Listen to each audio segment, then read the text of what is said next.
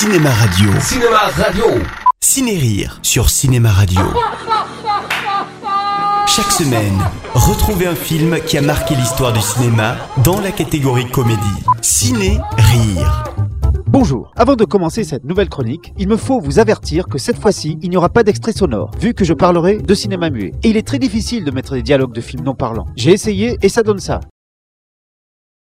C'est pourquoi j'ai également fait une chronique vidéo pour joindre l'image à la parole. Pour la voir, allez sur le site Cinéma Radio et cliquez sur la page Ciné Rire. Aujourd'hui, je vais évoquer l'œuvre d'un des plus grands génies de la comédie, Buster Keaton. Si Charlie Chaplin, son éternel concurrent, représente le cœur du comique visuel, Keaton, lui, représente le cerveau. Pas de larmes ni de pathos chez lui, que des gags fignolés de façon quasiment scientifique. Il avait le génie du cadrage et une façon inimitable de créer sa mise en scène autour des gags. Il était prêt à risquer sa vie pour élaborer ses immenses trouvailles visuelles. Et je rappelle qu'à l'époque de l'âge d'or du comique muet, les conditions de sécurité sur les tournages étaient réduites au minimum. De ce fait, pour repousser les limites de son art, et surtout pour faire rire les spectateurs, il inventa de nombreuses techniques cinématographiques qui servent encore aujourd'hui, ce qui fait de lui l'un des réalisateurs les plus importants de l'histoire du cinéma. Keaton est né en 1895, l'année de la naissance du cinéma, ça ne s'invente pas. Il a débuté sa carrière à Hollywood en tant qu'acteur dans les films de la star comique des années 1915-1920, Fatty Arbuckle. Star qui termina sa carrière en étant accusé d'avoir tué une prostituée. Puis il réalisa une cinquantaine de courts-métrages muets, regorgeant de moments mémorables. Mais c'est entre 1923 et 1928 qu'il réalisa une dizaine de longs métrages où l'on peut dire que son art était à son apogée. On peut citer les trois âges, Sherlock Junior, La croisière du navigateur ou Le mécano de la générale, son plus grand chef-d'œuvre. Durant cette période, Keaton était une immense star et ses films bénéficiaient d'un budget très important pour l'époque. Et l'acteur-réalisateur pouvait faire ce qu'il voulait sans qu'un seul producteur puisse lui dire quoi que ce soit. Mais cette liberté artistique rare prit fin brusquement lorsque le cinéma devint parlant. Keaton n'eut plus jamais la possibilité de réaliser des films et devint même un simple figurant dans une industrie hollywoodienne en pleine mutation. Triste destin qui inspira en partie le réalisateur de 10 artistes avec Jean Dujardin. Ce n'est qu'à la fin des années 60 que son cinéma fut redécouvert par un nouveau public, reconnaissance malheureusement trop tardive puisqu'il s'éteignit en 1966 d'un cancer du poumon. Fort heureusement, ces films sont toujours disponibles aujourd'hui en copie restaurée et un jeune public peut se rendre compte que ces gags font toujours mouche. Voilà, je vous donne rendez-vous très bientôt pour une nouvelle chronique et surtout, n'oubliez jamais de rire parce que personne ne le fera à votre place. Cinéma Radio. Cinéma Radio.